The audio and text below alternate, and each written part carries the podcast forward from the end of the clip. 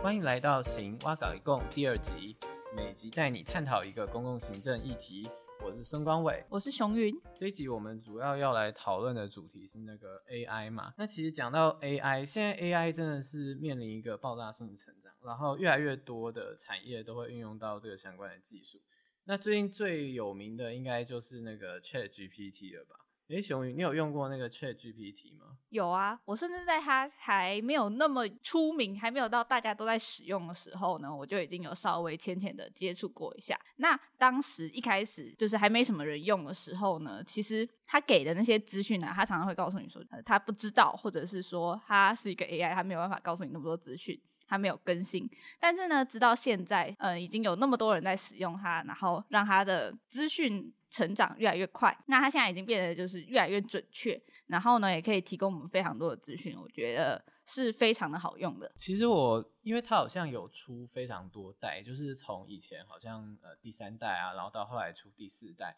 它其实因为它是会就是自己学习，然后里面有内建一些资料，然后会不断更新，所以它我记得它早期的版本是它就只有更新到某一个时间点的资料，所以假设例如说。你可能叫他去分析一些可能比较新的一些时事新闻啊，或者是叫他帮你截取一些新的新闻的一些重点，他可能就比较没有办法去做到及时的更新。可后来到就是好像第四代的时候，我记得他可以去及时的去网络上抓一些资料，然后得到的资料也会比较准确。当然有时候还是会有一些错误了，像例如说我之前有请他去做逐字稿或者是做一些翻译，然后也发现说。他的确还是会有一些错误的地方，所以它正确率现在其实还是没有到很高，所以我就觉得说，哎，他这个东西他在例如说公共行政领域，它到底是扮演什么样的一个角色？嗯，我觉得错误率这部分应该就是之后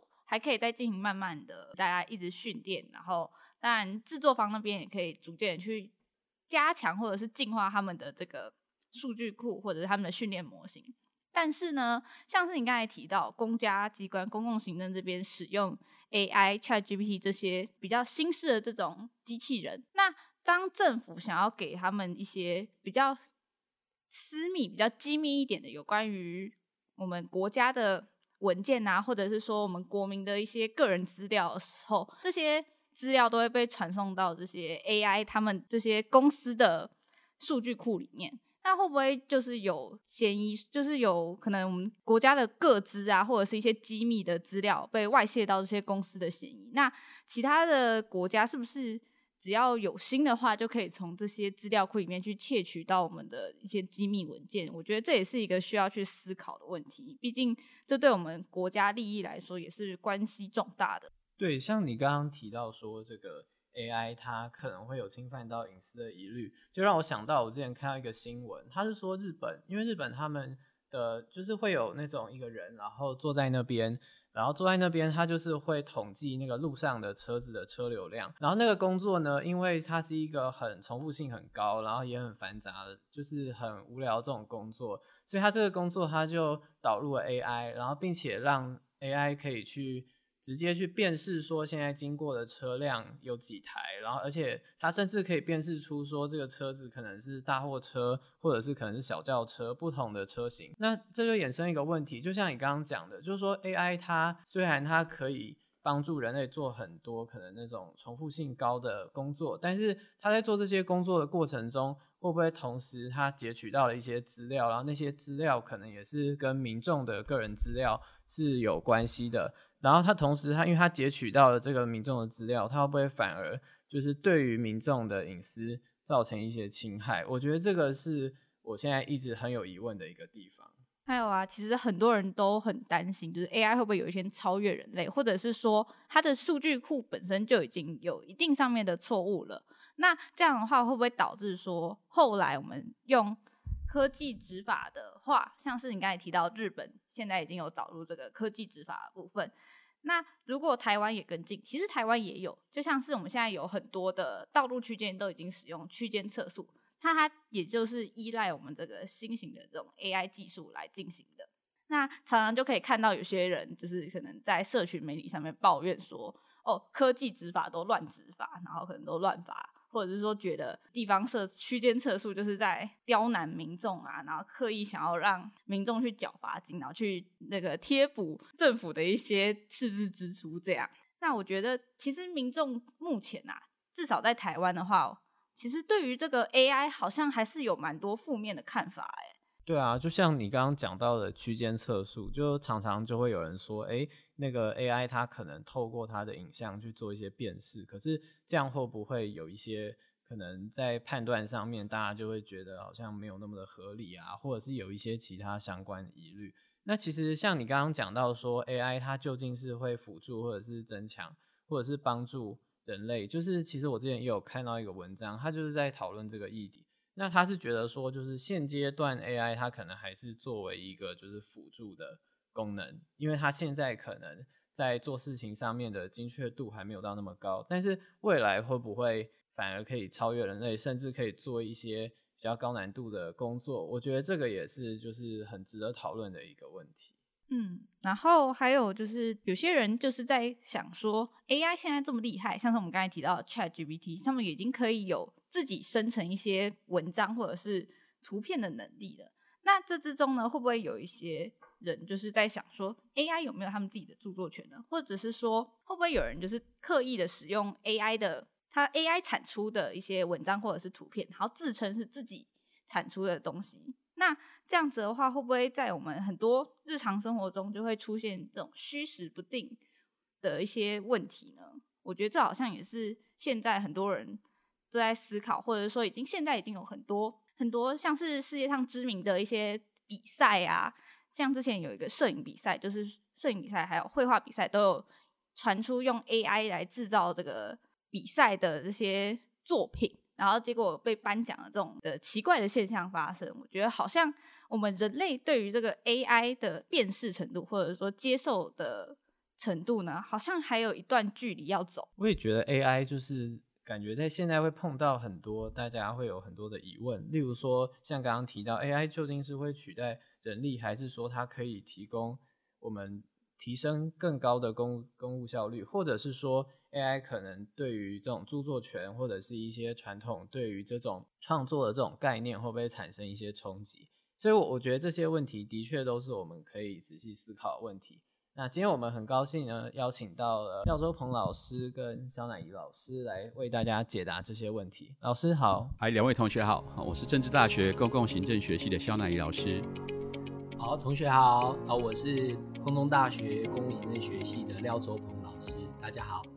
两位老师好，那今天很荣幸可以邀请到两位向我们介绍一下关于 AI，还有 AI 在这个公共行政领域未来可能有什么发展，那还有它。可以在我们的公共行政领域扮演什么样的角色？那首先想请问一下老师，就是能不能简单的跟我们介绍一下 AI 到底是什么？那它是怎么运作的？还有现在各个类型的 AI 到底是怎么样的呢？呃，这这个乃老师前面哈，这个我就是班门弄斧哦，关公面前五大道哈，那我就笨鸟先飞哈，那就由我来从呃我理解的这个角度哈，来跟大家谈一谈到底什么叫做 AI 哈。那我个人认为呢，这个 AI 呢，它是一种呃由这个人工制作的一个智慧啊。从字面上来理解哈，那这个人工制作的智慧呢，它有符合下面三种特性哈。第一个叫做 automation 哈，就是自动化哈。那第二个呢，就是它可以跟机器跟机器之间哈，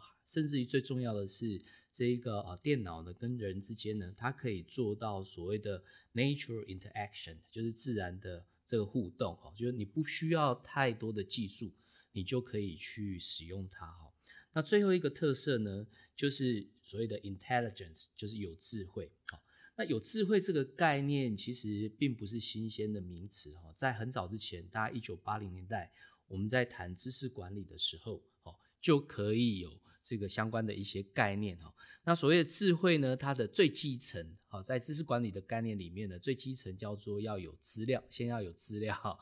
然后呢，资料形成了这个呃可以富有意义的资讯，好，然后再来呢，这些资讯相互联动之后，形成一套这个有意义的论述，啊，变成是知识，哈。然后这个相关的知识的一个联动呢，形成一个叫做智慧哈。那智慧的这内涵呢，其实它包括了第刚刚除除了前面提到有意义以外哈，第二个它是有 insightful，就是它有洞见哈。然后第三个呢是这个智慧的一个内涵，就是理性的。换言之，哈，所谓的一个智慧，它就是产生有意义、有洞见以及理性的一个决策，哈。所以融合这三个特色，我们如果要勉强给它一个很粗略的定义的话，那我们可以说，所谓的人工智慧是由人类借由电脑的程式，哦，赋予它自动化的产生。所谓有意义、有洞见、有理性的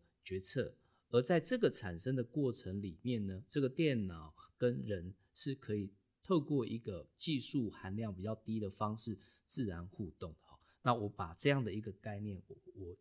给它一个初选的定义，就把它叫做 AI，就叫做人工智慧。哎，是的哈，的确是如此哈。那其实我们从使用者的角度哈，就是享受 AI 的好处的角度来看的话，一个很自然的方式当然是。AI 帮我做了什么事情？好，譬如说 AI 可以跟我下棋，好，可是大家可能也会有印象哈，其实下棋这个这个软体哈，或者是我们的软的手机的 App，其实早就有了。好，那为什么以前的下棋的 App，譬如说五子棋或是围棋，好，以前的 App 为什么不会叫做 AI 下棋？那为什么现在会叫做 AI 下棋？好，所以很显然，呃，的确的话，我们可以说 AI 用在哪里，好，是我们的一个分类方式。可是其实现在，如同刚才这个廖老师说的。就是我们现在会说，哎，以前 AI 就会下棋，以前的电脑就会下棋，为什么现在叫 AI 下棋？很显然是 AI，就是我们的电脑程式在学下棋时候的手法跟以前是不太一样的。第一个很基本的事情，当然就是我们有更多的资料让它用，好，那那因为网际网络的串通。那第二个可能更重要的事情是我们有更聪明的演算法让它学下棋，好，那第三个当然是，哎，这些聪明的演算法用了这些大量的网际网络上流通的资料。它必须要有足够的演算力，所以演算力它的速度啦，哈，精准度啦，也就是说，好，我们我们常说的算力、算法跟算的资料，这三个兼顾之后，造就了现在 AI 的样子。好，不然的话，如果我们说啊，也以前就会下棋，为什么现在叫 AI 下棋？好，那这个是第一层。那当然更底层当然是说技术，当然是说，譬如说各位可能有听过电脑视觉、自然语言处理、图形辨识、啊翻译，哈，刚才同学有提到，也可以帮我翻译。好，所以这些能力当然是更基础的能力了。哈，那当然最更基础的能力当然就是那个那个听起来很可怕的演算法的名字，什么机器学习，啊，什么生生成对抗网络，好，增强学习，那当然就是演算法层次。好，所以如果我们可以从最接近使用者有感觉的层次，到呃基本的能力，好，语音辨识啊，图形辨识啊，或者是翻译的能力，到更基本的演算法，我们可以用三层来辨识。那刚刚老师也跟我们讲解了这个 AI 它的整个运作原理，还有它的这个类型，还有应用。那我们就想要问老师说，因为我们刚刚就是讨论到说，诶，那 AI 它在这个公共行政的领域里面，它是扮演一个什么样的角色？就是说，老师觉得 AI 它会取代人力吗？还是说它是作为一个增强的这样的效用？嗯，就是现在其实好像分成两种的说法，就是有些人是认为。AI 可以对我们的公共行政上面有正面的影响。那使用 AI 可以可能降低我们政府营运的成本，然后呢，可能让我们公共政策的决策上面呢会比较理性公正。那也有些人是觉得比较负面一点，他认为说可能运用科技执法会对我们民众反而更加苛刻，或者是觉得说这些 AI 可能会使用一些比较私密的资料。然后让民众的这些个人资料会暴露在公开的危险之下。那不知道两位老师对于这个 AI 在公共行政上面的看法，会是比较偏向哪一种的呢？OK，哦，这个同学 这真是一个大灾问哈。那回到在谈说 AI 到底在公共行政里面扮演什么样的一个角色哈？这事实上就是要进一步去谈说，到底人对于科技的看法。然后我们对于它的看法会决定我们对于 AI 要怎么用。那基本上有四种哈，这个长久以来对于科技有四种流行的看法。第一种叫做科技的乐观主义者，好，就是认为说这个科技呢，这个呃可以取代人类做很多事情。那科技的一个发展是前途一片光明啊，这叫做乐观主义者。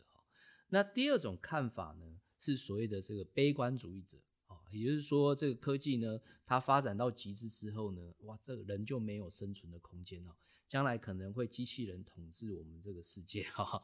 那第三种呢，叫做务实主义者，好，就是科技之所以被发明，是拿来解决人类生活周遭面对的问题哈。那同样从务实主义的一个概念里面，我们之所以会运用科技，之所以会运用 AI，就是来解决哈我们在公共领域里面所遭遇的公共问题哈。这是务实主义的一个观点哈。那第三、第四种呢，叫做怀疑主主义者，哦，就是对科技是充满怀疑的，哈，也就是说，科技呢，它可以为善，当然它可以拿来做恶，哈哈。那因此呢，科技的这一个发展呢，假如被用在这个恶的这一块的话呢，其实会让人类社会充满的各式各样的一个风险，那从老师刚刚的解释，我们对于科技的四种态度，当然这科技就包括 AI。就可以来理解说，哎，我们要运用科技放在公共行政这个场域里面，跟我们对待科技，它是用哪一个观点来思考，是有很大的一个关系的哈。那现在比较主流的一个论述是，我们把科技从这个我们讲说是务实主义者的一个观点来看待它。好，那同样的，在这个角度里面，对 AI 而言，哈，我们运用 AI 是协助我们来解决公共问题。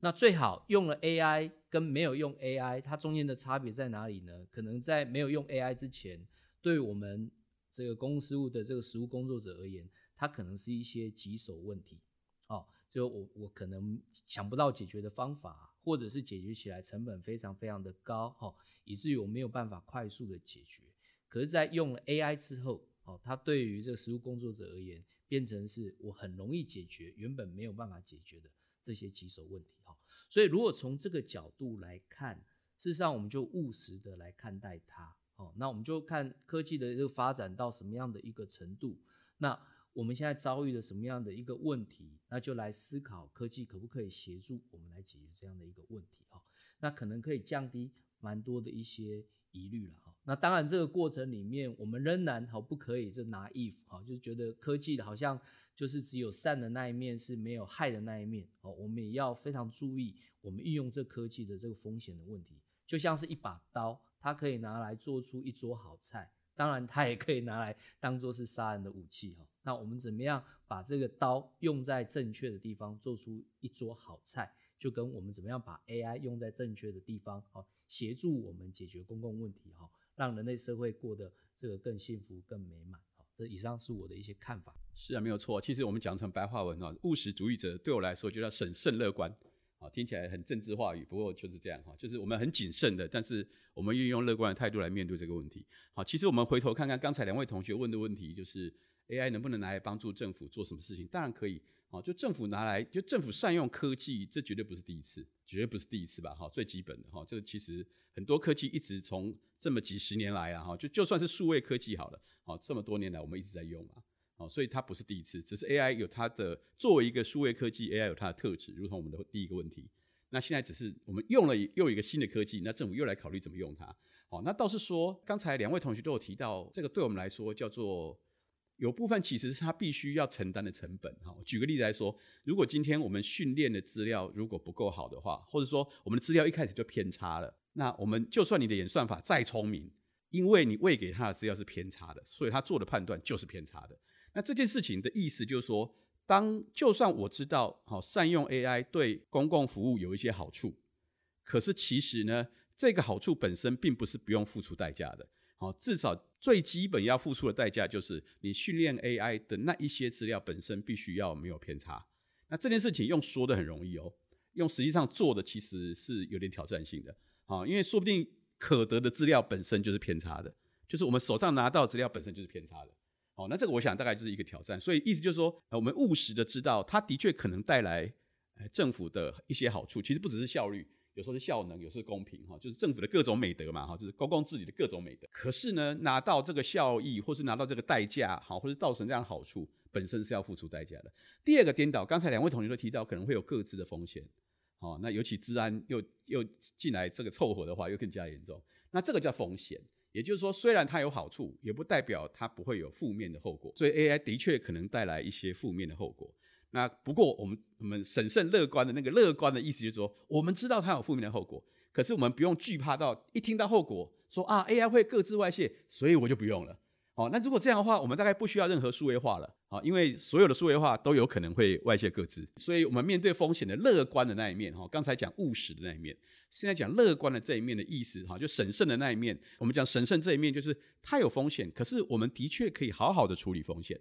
我们如何预防？好，发生的时候如何侦测？如何紧急应变？或是发生完以后如何恢复？好，那也就是各位的所谓的风险管理，然后其实是有手法的。好，那这个我想大概就是我们面对 AI 的，刚才廖老师说的务实主义者，或者是我把它称为审慎乐观者，好的一个状态哈。谢谢。那我们透过刚刚刚刚老师的分享，我也想到一句很经典的广告词，叫做“科技始终来自于人性”。所以从刚刚老师的论述，我觉得就是感觉老师的意思就是说，其实这个科技是取决于就是人们怎么去使用它，然后呃人们使用它的方式就会决定它是。怎么被这个怎么呈现在世人的眼前？这样，那我也觉得老师刚才提到，就是有关于说我们政府或者是说我们正在使用 AI 的时候，必须要付出一些成本代价。那当然也必须有我们在使用的时候要面对的一些风险，然后并且去妥善的处理预防。这边又回到一个，就是刚才前面提到，我们要怎么样去。更谨慎的面对这些，怎么样去预防？然后或者是说，在问题发生的时候要怎么样去解决？因为我相信这个应该是很多现在的民众对于 AI 议题比较可能比较负面一点，或者是比较反感一点。老师们有没有就是可能看过其他国家的案例，或者是个人认为？我们在面对 AI 可能要承担的风险的时候，有什么样比较好的应对方式，或者是说，例如说在预防啊，或者是在事情发生后的妥善处理，有没有比较好的应对的态度？那我我想我分成两个层面来回答同学这个问题哈。那第一个呢，就是诶，公部门啊，公共行政政府部门在运用 AI 啊，在当前我们有什么样的一个机会哈？那我先从这个。AI 目前的这个技术的一个发展啊，因为 AI 它仍然是一个不断的这个演化，啊，不断的在深化的一个技术，哦，它是一个现发展的现在进行式，它还没有到它最成熟的一个状态，那在这个过程里面呢，就这个哦，过去有一个中医院学者叫做陈升伟老师，哈，他就曾经按照两个构面。好，去区分说这个 AI 到底擅长做什么事情哦，因为我们要把 AI 擅长做的事情当做是我们可以运用这个技术来解决哦我们公共服务问题的一个机会哈。那陈老师他怎么说呢？他他两个构面是一个叫做情境，这个所谓的一个情境就是这个问题本身跟外在的这个情境是不是有高度相关的哈？所以高度相关的，比如说。我们在预测所谓的这个经济成长，它的变数就非常非常多哦。比较没有关系的，就像是呃，像现在我们进到正大的校园哈，都有车牌的辨识，对不对？哈，那这个车牌的长相都是固定的哈，不管这个呃，即便是在下雨哈，它的这个车牌样子也不会改变哈，它是容易被辨辨识哈。那这就是跟情境比较无关的哈。那第二个再来是我们资料可得性哦，资料可得性的多或者是少，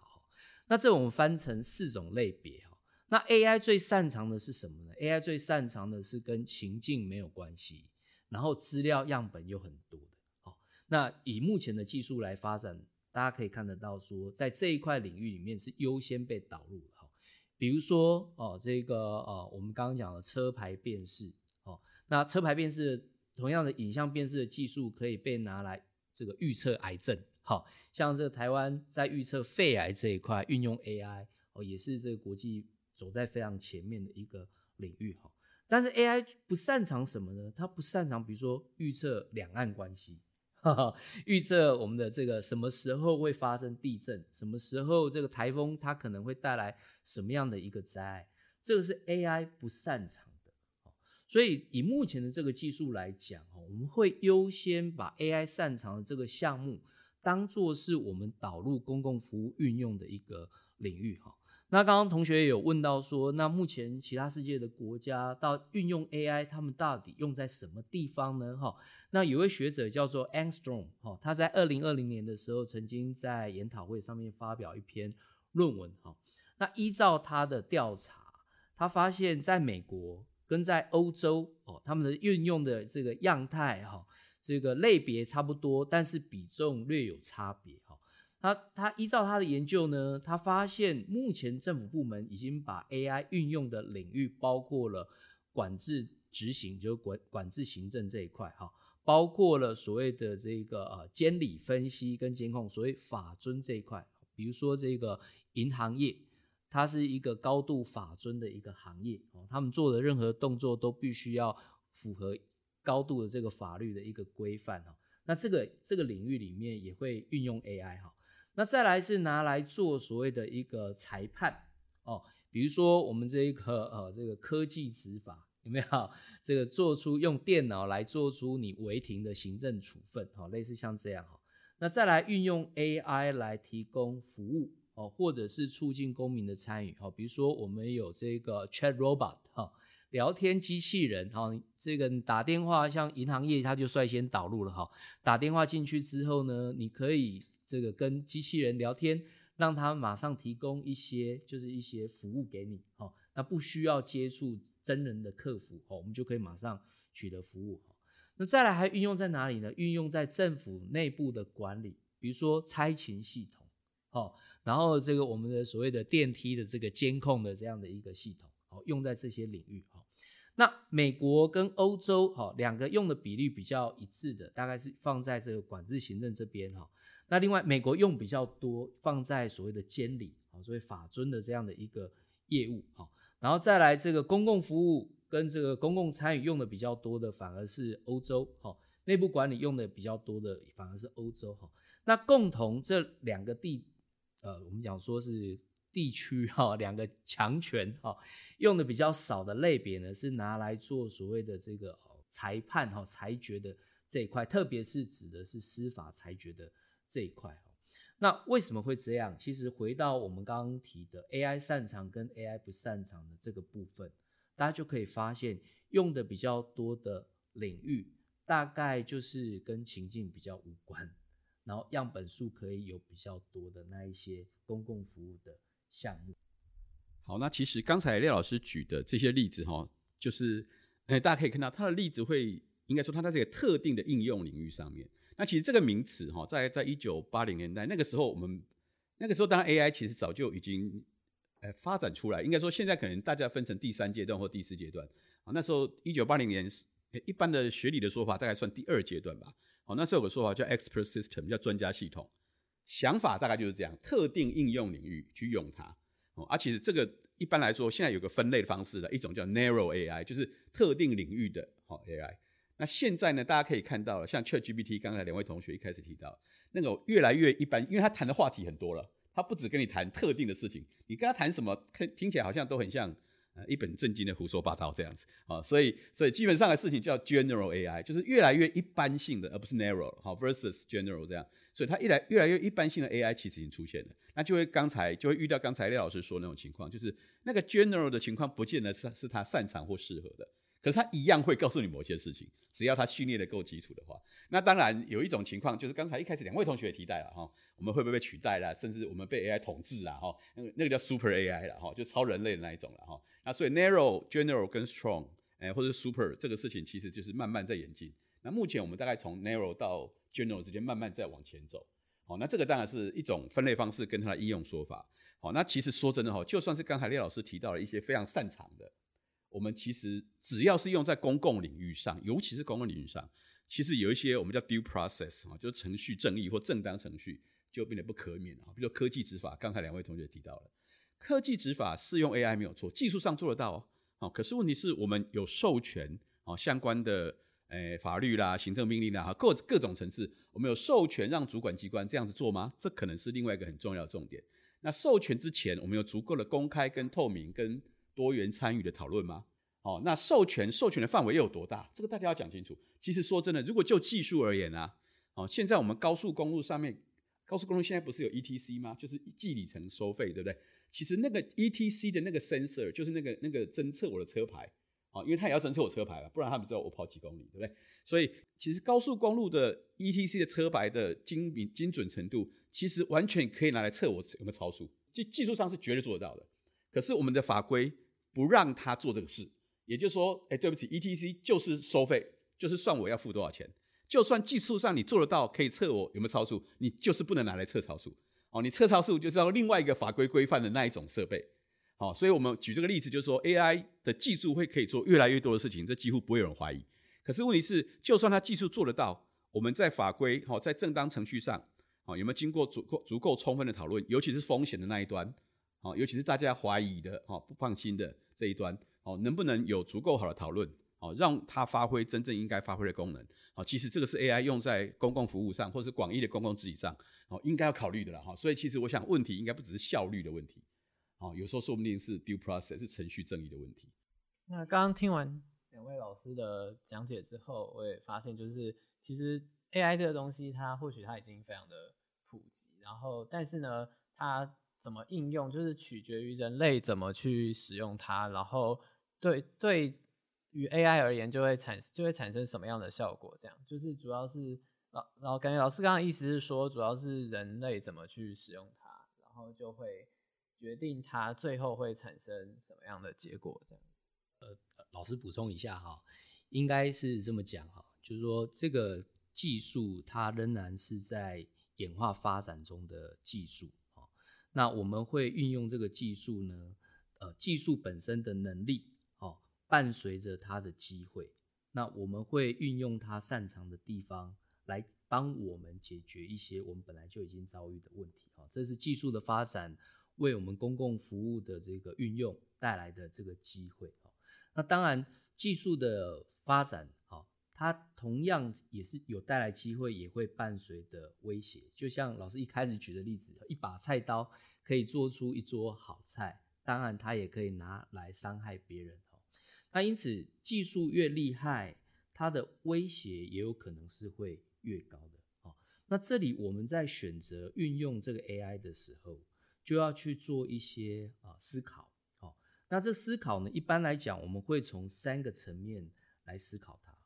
一般而言呢，我们在呃执行所谓的公共任务的时候，都会想到的是，我做这件事情，它背后带来的是什么样的公共的价值。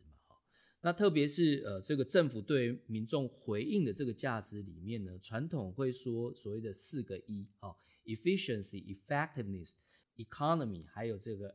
equity 哈，就是所谓的效率、效能、经济跟公正。所以如果我们从这个政府运用 AI 来回应民众需要的这个角度来思考哈，那我们要用的这个技术，它可不可以让我的政府的运作更有效率？让政府的运作更有效能，让政府的运作更这个节省，哈，更经济。更重要的是，这个新用的这个技术，它可不可以让我们的社会更公正、更公平？好，所以是第一个价值上面在思考的问题。那第二个呢，就是呃，除了这个价值面的一个思考以外，我们一旦用了这个技术，它会不会有一个反作用？哦，这个反作用。它可能会去伤害到民众的权益，哦，那也有可能哈，它在这个过程里面呢是不符合所谓的一个伦理价值的，哦，举例来讲，像刚刚那个乃老师他举这个 ETC 的例子很好哈，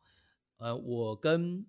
政府呢当时设立这个国道电子收费的时候，当时跟民众所说的是。哎，我是要来节省哈，我们这个人工收费的这样的一个成本哈，让我们的这个呃国道的收费更有效率哦，所以我用电子的方式来这个取代人工进行电子收费，好，那你就不能够在事后偷偷的 再把这个 ETC 拿来侦测谁这个呃超速。好的，这样的一个工具，因为它就违反了所谓的一个伦理，特别是公共的伦理。好，你政府言而无信嘛，哈，你跟民众讲这样，结果呢，你是一个阳谋，这个让我呢，这个在使用高速公路上面呢，哦，我也要必须要随时小心政府的监控哦，因为它不是只有为我带来便利而已，它也是监督我在高速公路有没有超速的一个工具，这样就不行啊。那这个就是我用了这样的一个科技，它违反了所谓的一个伦理的问题。那最后一个层次呢，是因为科技的运用终究是人在用它，好，所以它会涉及到公务人员这个角度里面。公务员跟这个 AI 互动的问题，这个叫做 human machine interaction，在这个层次上面，那我们要去思考的几个结果哈，人去用了这个科技之后所产生的这个结果，到底是谁来负责？对不对？啊，这个是人要负最后的责任，还是这个机器我们要要求机器这个开发它的厂商要去负责责任？以公共服务的一个角度来思考的话，当然是政府要负责任啊，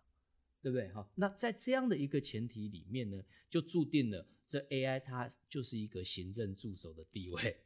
哦，它没有办法成为一个裁判的主体嘛，好，所以在整个裁量的运用的过程里面，基本上我们基本上就是把它定位成是一个行政助手。那第二个是在这个互动的过程里面，AI 所产生的这些讯息。好，提供的这些内容到底是怎么产生的？就是这个 process。哦，因此呢，虽然演算法它的一个最大的效率叫做自动化，可是自动任何自动化产生的结果都必须要经由人在做最后的确认。OK，那这个就是属于人机互动这个 process 的问题。哈，那还有最后一件事情就是，那么我们用这个科技。可以用在什么领域？这是属于所谓的 topics 的问题。我可不可以拿来做社会的监控 （social surveillance）？然后我们把每一个人像我们对岸一样，把每一个人都有一个 social score，对不对？好，然后你的所有事情都是按照这个 score 来定位。那那个这个我们不就变成一个阶级的社会吗？哈，那这些领域就是被 forbidden 被禁止。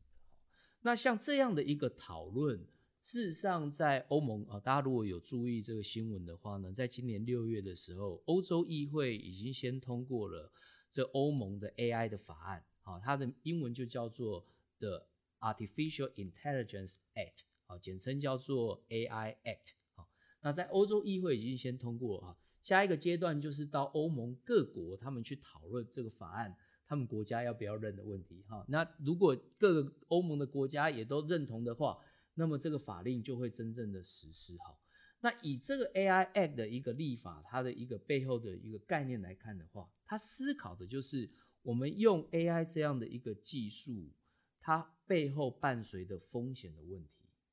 有一些风险是已经高到我们人类社会没有办法承受的，那个就是 forbidden 使用的一个领域。那就是高度风险的一个领域。好，那第二个呢，它再把它分类，呃，分类就是说，呃，虽然没有到那个高度风险，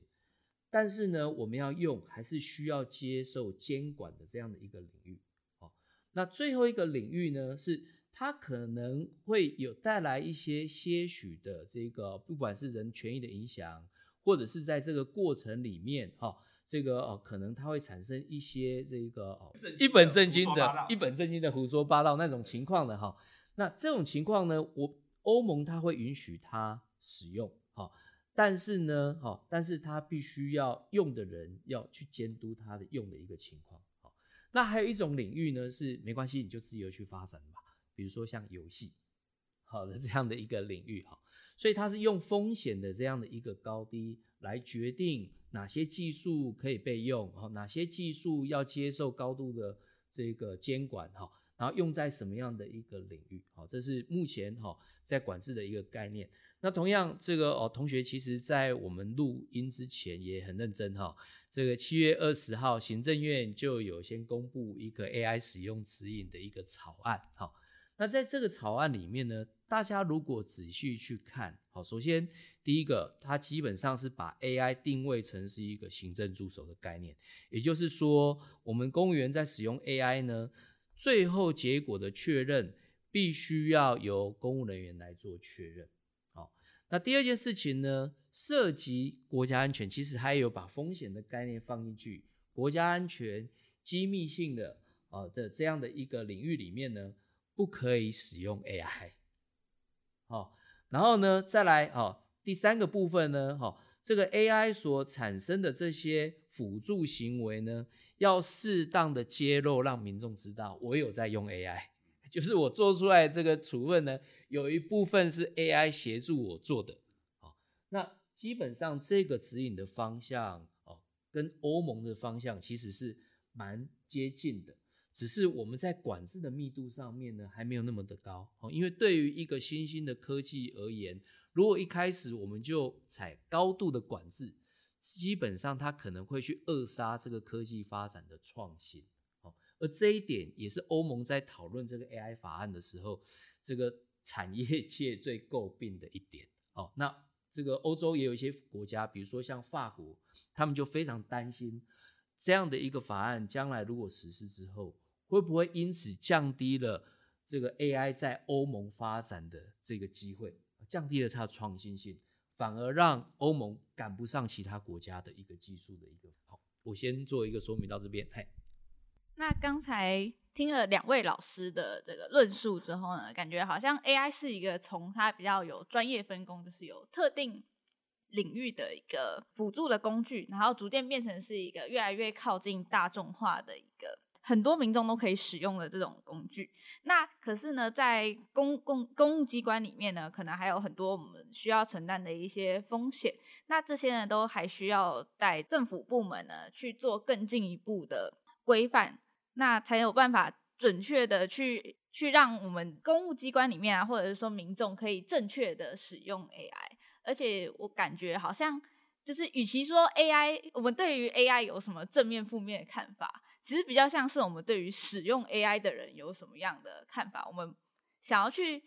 规范的，其实并不是 AI 这个东西本身，而是说使用 AI 的人到底能不能够在这个正确的范围内，然后去妥善的运用科技，让我们有更好的一个、更美好的一个生活可以去度过。那想问一下老师，两位老师对于说 AI 在公行领域的发展，或者说在台湾这边未来有什么样的展望吗？认为说我们有哪一些领域其实是还可以有这方面发展的？好，谢谢哈。哇，这个问题应该应该是留给各位年轻时代来回答了哈，因为我们看到这个问题答案的时候，我们两个可能都已经退休之类的。好，不过不过刚才是应该是有有官委应该提到所谓的科技来自人性，我个人认为它是一个非常成功的广告词，可是是一个不完整的广告词。好，因为科技不但来自人性，科技也在影响人性，甚至重新塑造人性。也就是说，这个方向其实是两个方向的。好，可是其实我们其实已经发生了，可是我们可能没感觉。好，譬如说各位想想看，没有没有手机跟有手机的时候，你过了生活跟上的课。的方式其实完全不一样，好，学习、工作、生活其实不太一样，所以它在塑造，它重新在调整，好，或者是让我们改变，甚至塑造我们的人性了，哈。那没有错，哈，的确，诶，乍听之下，其实 AI 看起来好像很技术，哈，可是其实说真的，哈，这个我们就要回到公共行政来讲了，哈，就是，呃，其实公共行政一个很重要的事情，其实就是政府的主要的角色跟政府所影响的旁边的这些角色。那那刚才廖老师已经提到了哈，这个 AI 的技术发展，其实政府是不可能逃脱责任的哦，不管是鼓励创新还是妥善管理风险，哈，其实都不可能的。好，那所以呢，我我个人觉得，呃，大家就把它当成是一个科技的一个进展，那这个科技的进展一定会一直陪伴我们下去，哦，而且目前的趋势看起来哈，就是一个又一个的，尤其是去年年底那个 ChatGPT 哈开始横空出世之后，哦，其实。哎，我觉得 ChatGPT 对我来说了哈，对我个人来说最大的好处就是我我们不用担心要写程式了。哦，以前都资管系、资科系很风光，因为他们会写程式才会用 AI。现在我不用写程式，我只要会讲话、会打字，我就可以用了。哦，那那那代表什么？代表它的普及化哈，就刚才两位同学说的普及化。可是这普及化越多，就代表它影响层面就越大，然后就代表我们就要越审慎的去应用它。好，所以对我来说，公共行政。绝对是在 AI 的发展上，绝对会扮演重要角色。颠倒过来，就是我们也不可能说啊，因为那个很技术，所以我们完全不用理会啊，或者是公共行政的，不管大学部、硕士班、博士班啊，因为我们又不是写程式，我们 AI 程式又不是我们写的啊，为什么我要懂 AI？哦，其实我想这个这个想法应该是过时了哈，就算不算不正确，可是我觉得过时哈，因为因应科技的改变，然后以及科技如何被善用在公共治理环境里面，这应该就是我们这个系的主要核心讨论的内容。好，所以我想这个大概是目前我的看法了。好，那以后会怎么下去？哈，我我常就如果我们推远一点的话，其实永远可以看到泡沫化的现象。好，那个那个在二十这样有泄露年龄的疑虑哈，可是没有关系，我们也知道泄露年龄。那那二二十几年前哈，那个时候网 Internet 哈，就网际网络刚起来的时候，哦，大家就就股票上涨，就跟现在你看到 AI 股票上涨是道理很像啊。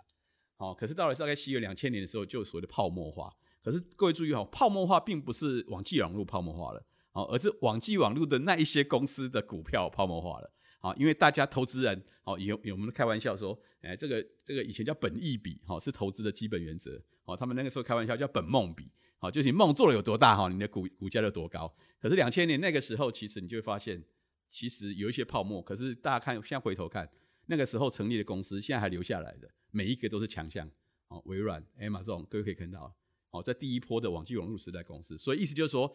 有实力的找到出路的，自然会留下来。所以同样的道理，现在我们看到 AI 哈，开始在讲本梦比了。我们对它有很多幻想哈，可是我相信再过几年，我们我们会到了那个该泡沫的，我们想太多的，我们对它期待太高的，好，或者是我们无法处理的哈，其实我们会慢慢放下来。可是它越来会深化，好，所以我个我个人觉得，如果我对它有说的 image 有个意向发展的意向的话，其实就是渗透。我喜欢用这个字啊，就是 technology，就是科技会渗透到公共治理的每个层面。哦啊，那些我们期待过高了，自然就就渗透不了了啦哈。但是可以渗透下去的，我们就必须要妥善处理。谢谢老师今天精彩的分享。那在节目最后的尾声，是不是请老师简单宣传一下这个？因为我们九月即将要举办这个 TESPA，是不是请老师宣传一下这个研讨会？